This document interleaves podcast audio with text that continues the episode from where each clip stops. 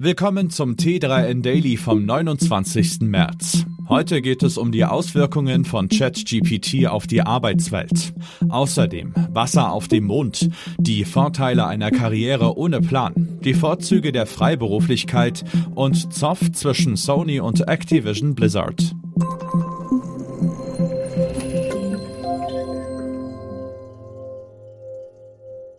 Künstliche Intelligenzen wie die von OpenAI bringen nicht nur die Netzwelt zum Beben, sondern auch die Arbeitswelt ins Zittern. Die Sorge vieler Beschäftigten ist nicht unbegründet. Eine Auswertung von Goldman Sachs zufolge sind weltweit 300 Millionen Arbeitsplätze durch die neuen KI-Systeme potenziell gefährdet. Am härtesten könnte es die juristische Branche treffen. Doch auch administrative Aufgaben könnten zukünftig von Tools wie ChatGPT übernommen werden. Rein theoretisch könnte generative KI bis zu ein Viertel der aktuellen Arbeitsplätze ersetzen. Wie bei jeder technischen Revolution rauben KI KI-Systeme jedoch nicht nur Jobs, sondern schaffen auch neue. Einer zeichnet sich jetzt schon ab. Wer Tools wie ChatGPT mit idealen Eingaben die besten Ergebnisse entlockt, kann als Prompt Engineer anheuern. Eine permanente Station auf dem Mond könnte die weitere Erschließung des Weltalls oder zumindest des Mars erheblich erleichtern. Doch was gibt es da oben schon außer Fels und Mondstaub? Nun, offenbar gibt es auf dem Mond Wasser. ForscherInnen aus China und Großbritannien haben bei einer Untersuchung von Gesteinsproben Wasser gefunden, eingeschlossen in winzigen Glaskügelchen. Dies könnte einmal enorm wichtig für die Trinkwasserversorgung und Sauerstoffgewinnung auf dem Mond werden. Ein Meteoriteneinschlag soll die chemischen Verbindungen geliefert haben, aus denen das Wasser entstanden ist. Zwischen 300 Millionen und satten 270 Milliarden Tonnen kühles Nass könnten sich Hochrechnungen zufolge auf dem Mond verbergen. Und schon scheint eine Besiedlung des riesigen Felsbrockens um einiges einladender. Wo sehen Sie sich in fünf Jahren? Wer keine passende Antwort auf diese klassische Karrierefrage parat hat, kann schnell in Panik verfallen. Doch darin kann auch eine Chance liegen, wie Isabel Prophet in ihrer Kolumne verrät.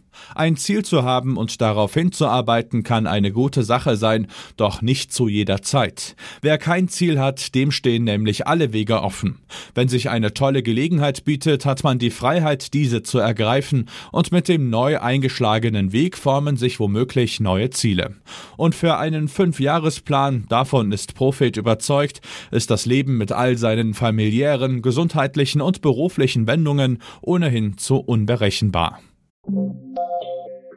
Risiko und Versicherung sowie Vorsorge auf eigene Kosten, aber auch Freiheit und potenziell höhere Einkünfte. Viele entscheiden sich für die Solo-Selbstständigkeit, insbesondere im IT- und Tech-Bereich.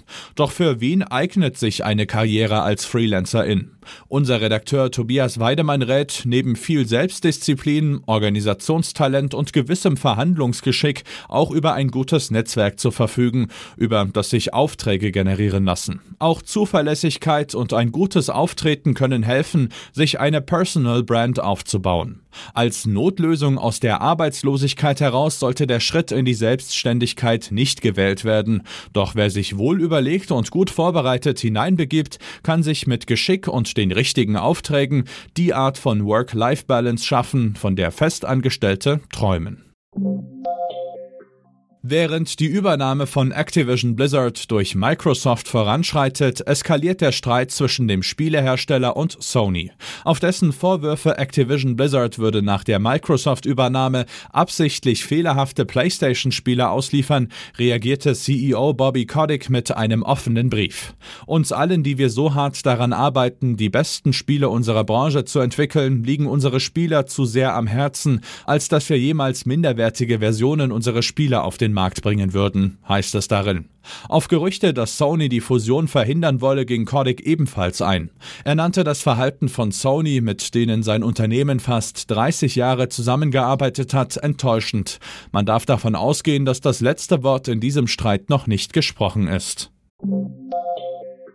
Das war es auch schon wieder mit dem T3N Daily für heute. Noch viel mehr zu allen Aspekten des digitalen Lebens, des Arbeitslebens und der Zukunft findest du rund um die Uhr auf t3n.de.